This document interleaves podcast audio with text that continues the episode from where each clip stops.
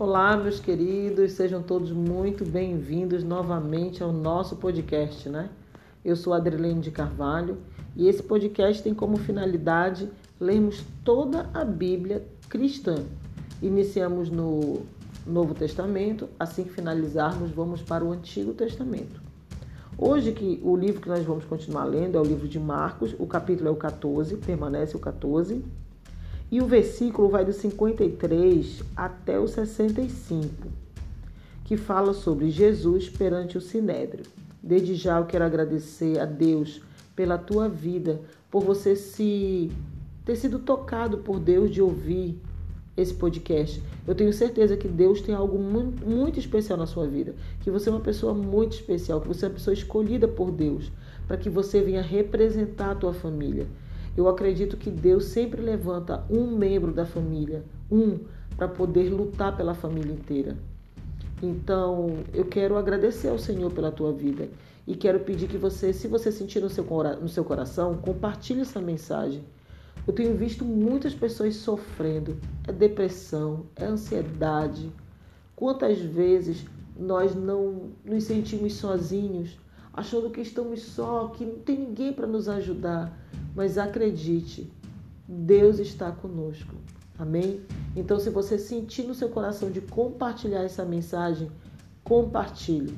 Leve o amor de Deus através da palavra do Senhor. Não é o ser humano que vai libertar a pessoa ou ajudá-la, é o Senhor, porque Deus tem todo o poder. Então vamos dar vamos reiniciar sem delongas, sem sem mais alguma coisa. Marcos capítulo 14, versículo 53, 65. Queridos, não se incomode. Eu não faço corte no podcast. O que errar, errou e segue adiante, segue em frente. Somos seres humanos. Eu deixo as perfeições somente para o Senhor. Amém? Então vamos lá. Marcos capítulo 14, versículo 53 até o versículo 65. Diz assim: Jesus perante o sinédrio. E levaram Jesus ao sumo sacerdote e ajuntaram-se todos os principais dos sacerdotes, e os anciãos e os escribas. E Pedro seguia de longe até dentro do pátio do sumo sacerdote e estava sentado com os servidores, aquentando-se ao lume. E os principais dos sacerdotes e todo o concílio buscavam algum testemunho contra Jesus para o matar e não o achavam, porque muitos testificavam falsamente contra ele, mas os testemunhos não eram coerentes. E levantando-se alguns, testificavam falsamente contra ele, dizendo: nós ouvimos, ouvimos-lhe dizer: Eu derribarei este templo construído por mãos de homens, e em três dias edificarei outro, não feito por mãos de homens. E nem assim o testemunho deles era coerente. E levantando-se o sumo sacerdote no sinédrio, perguntou a Jesus, dizendo: Nada respondes? Que testificam estes contra ti? Mas ele calou-se e nada respondeu. O sumo sacerdote lhe tornou a perguntar-lhe e dizer-lhe: És tu o Cristo, filho do Deus bendito? E Jesus disse-lhe: Eu sou e vereis o Filho do Homem assentado à direita do Todo-Poderoso e vindo sobre as nuvens do céu. E o sumo sacerdote, rasgando as suas vestes, disse: Para que necessitamos mais testemunhas? Vós ouvistes a blasfêmia? Que vos parece? E todos o consideraram culpado de morte. E alguns começaram a cuspir nele e a cobrir-lhe o rosto e dar-lhe punhadas e dizer-lhe: profetiza. E os servidores davam-lhe bofetadas. Até aqui. Nossa, quando eu leio essa mensagem aqui, Jesus perante o Sinédrio, assim, eu me eu sinto uma dor gigante no meu coração. Eu eu imagino estando naquele lugar e vendo Jesus passar por tudo isso que ele passou. Foi muita humilhação que ele passou. E os anciãos, os principais sacerdotes, né, os escribas, todo mundo tentava encontrar alguma coisa contra Jesus. Mas deixa eu lhe dizer algo. O que me chamou a atenção aqui nessa mensagem foi que quando a gente está certa, quando nós estamos certos, e quando estamos fazendo a vontade de Deus, a tendência é nós incomodarmos o inferno. E sempre surgirão pessoas que vão querer testemunhar contra nós, nos difamar, nos caluniar, sujar a nossa honra, o nosso nome. Mas deixa eu te dizer uma coisa: elas vão se contradizer. Se alguém está tentando sujar o teu nome, essa pessoa vai se contradizer. Ah, mas a pessoa me acusou de, de uma coisa que eu não fiz. Não se preocupe. Uma vez eu ouvi uma pessoa dizer: o bem sempre vence. E é verdade mesmo. O bem sempre vence, não importa o tempo que passe, o bem vai vencer. Sabe por quê? Porque a verdade ela vai aparecer. Nenhuma mentira pode ser sustentada por muito tempo. Não importa o tempo que dure, a verdade vai aparecer e você vai ser justificado.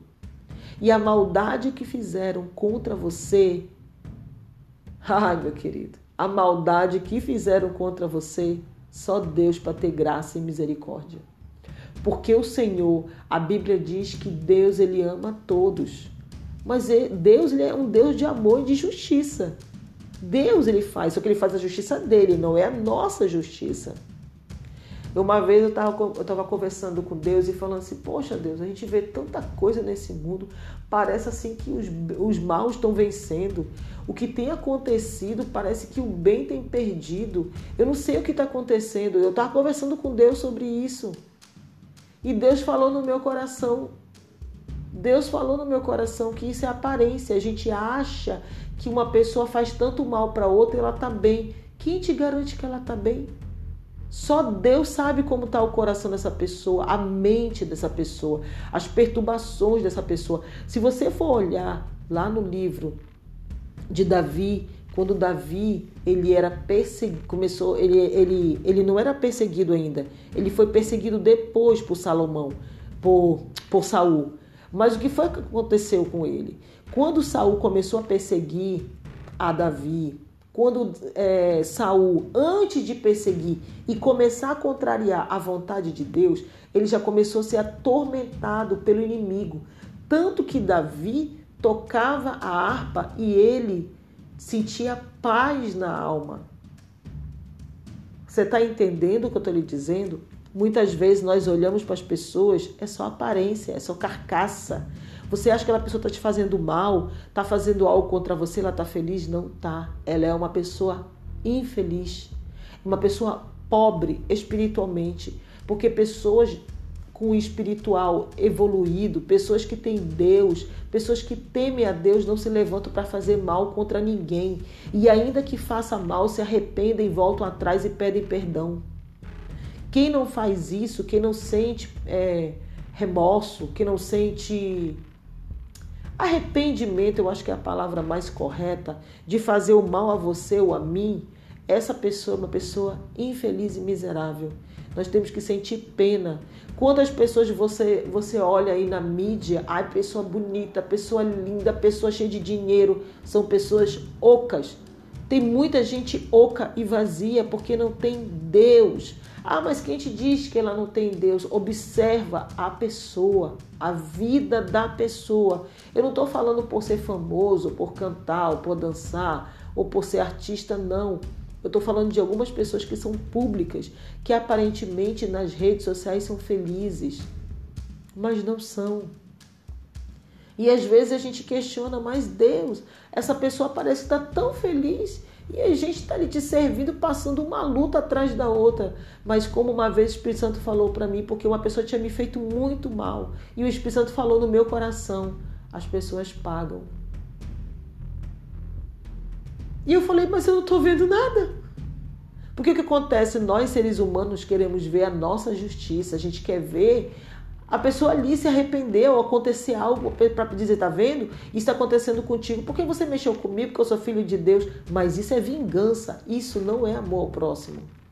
Isso não é orar pelos nossos inimigos. Isso é, é, algo que todo mundo já sentiu e quem não sentiu vai sentir, porque nós somos seres humanos e nós temos uma tendência a mal. É por isso que nós precisamos de Deus. Não é Ele que precisa de nós. Nós precisamos de Deus. Nós buscamos ao Senhor porque nós precisamos dele. Jesus ele foi perseguido. Jesus, a Bíblia diz aqui que ele, ele foi espancado, esbofetearam ele. Deram bofetadas, não foi uma bofetada, foram bofetadas, bateram no rosto dele várias vezes. Fizeram de tudo para ele morrer mas era necessário, porque isso era uma profecia. Existem coisas na minha e na sua vida que precisam se cumprir. Às vezes nós precisamos passar pelo. Eu sempre. Hoje mesmo Deus falou para mim sobre isso. Ninguém chega à glória sem passar pelo Calvário. Muitas vezes nós temos que passar pelo Calvário para chegarmos até onde Deus quer para que o nome dele seja glorificado e exaltado. Nunca esqueça, você pode estar sendo acusado por algo que você não fez, mas a verdade ela vai aparecer. Quando você menos esperar, a verdade vai aparecer. Então essa é a mensagem que eu quero deixar para você, que eu sinto no meu coração Outra também que eu quero lhe falar é sobre a questão da, de que Jesus falou que iria derribar o templo. E ele disse: Sim, eu sou. Que ele era sim o Filho de Deus, era o Cristo.